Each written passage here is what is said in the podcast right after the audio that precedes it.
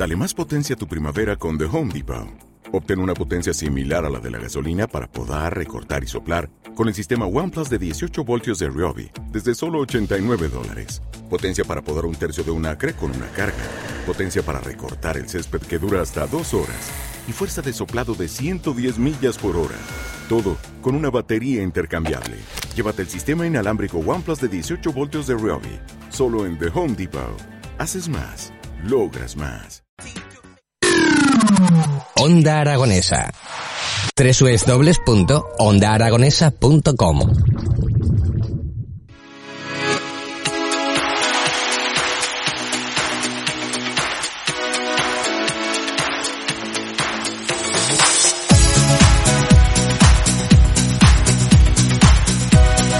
Continuamos con nuestro viaje en la sección de Zaragoza. La provincia es turismo y no salimos de la localidad de Utebo porque si antes hemos estado hablando con una de las técnicas de cultura, María Pilar Más, ahora vamos a hablar con Walter Espada, técnico de cultura, que nos va a hablar sobre el Centro Cultural Mariano Mesonada. Muy buenos días, Walter, ¿cómo estás?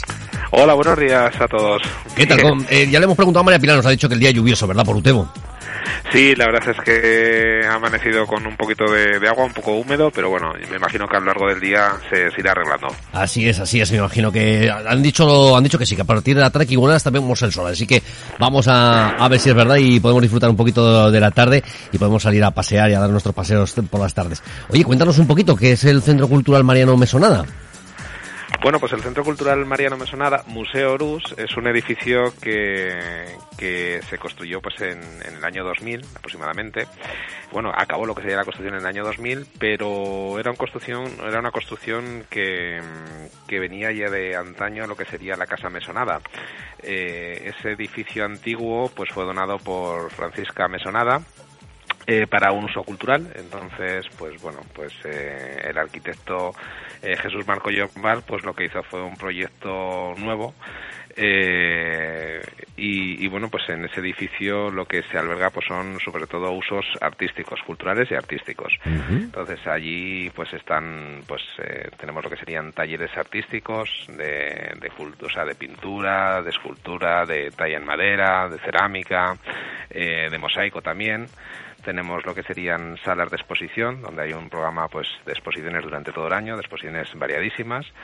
Tenemos también lo que sería eh, el Museo Rus, que hay pues eh, unos cuantos espacios destinados a lo que sería la colección, a la colección permanente de, José Orús. Fue una donación que hizo en el año 2004 José Orús y que se puede visitar durante todo el año.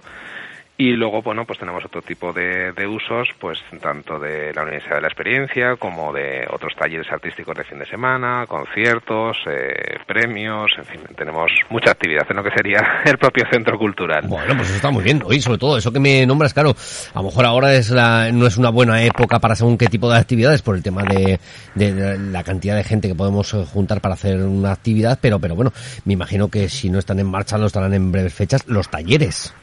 No, los talleres, eh, los talleres estamos, se están realizando. Lo que pasa es que, bueno, pues estamos guardando todas las medidas de seguridad que nos, se nos pide desde sanidad, el protocolo, pues, eh, anti-COVID y prevención. Entonces, pues bueno, el número de usuarios es mucho más reducido. E intentamos eh, que exista una distancia, pues, eh, mínima, eh, la mínima al menos, y, y sobre todo, pues bueno, todo tipo de higiene, mascarillas, ventilación, en fin, intentamos que eso se pueda puede hacer con las máximas garantías, porque aunque sean menos los usuarios, yo creo que la actividad no, no es importante que no cese, quizá. Así es, así es, No, no, debemos reparar la máquina, porque además el reloj sigue contando, con lo cual eh, lo demás también tenemos que seguir tomando todo ese tipo de medidas, como bien nos explicabas, pero, pero viene, viene que decir que, que todo el tipo de actividades hay que seguir llevándolas a cabo. Oye, ¿qué tipo de talleres se están realizando ahora mismo? Bueno, pues eh, tenemos eh, los talleres de expresión artística, quizás son un poco la, joya de la corona, eh, porque son talleres eh, que van dirigidos a niños entre los 6 y los 12 años y alternan lo que serían unas jornadas de pintura y otras jornadas de, cerámica creativa. Entonces, bueno, pues la verdad es que son muy demandados, tenemos a grandes profesionales que, los imparten, hacen proyectos espectaculares que luego se pueden ver al, final del curso en una exposición que hacemos con todos los o sea, con todos los alumnos de todos los talleres. Luego también tenemos de pintura para jóvenes, ya sabemos que ese tramo de edad a veces es muy complicado eh, captarlos mm, porque bueno pues empiezan con otros otro tipo de gustos otro tipo de, de, cosas y pero bueno funciona bastante bien. Son talleres para chavales entre los 13 y los 18 años aproximadamente. Luego pues pintura para adultos pintura para la tercera edad también tenemos.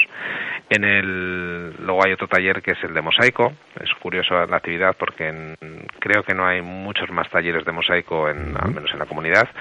Y empezó ese taller hace ya unos cuantos años con, con Adele Fumagali, que era una profesora de, pintura y de mosaico, ahora es voluntaria, y eh, empezó, empezamos realizando lo que sería la copia de un antiguo mosaico romano que se, que se localizó aquí en la localidad, porque Utebo, como, como bien sabéis, eh, el término viene de octavus, de ocho, octava milla romana.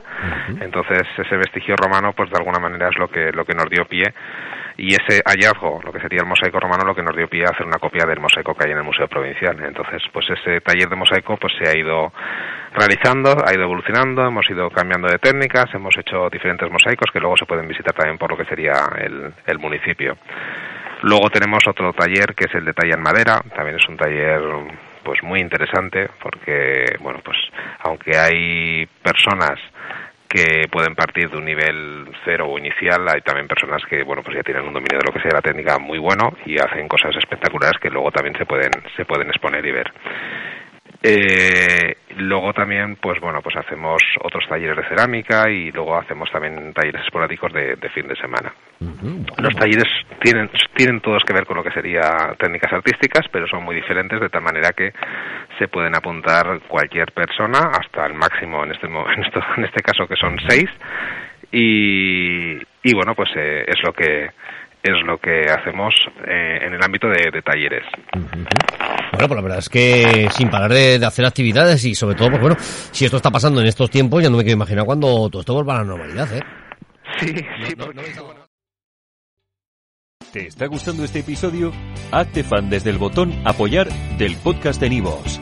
Elige tu aportación y podrás escuchar este y el resto de sus episodios extra. Además, ayudarás a su productor a seguir creando contenido con la misma pasión y dedicación.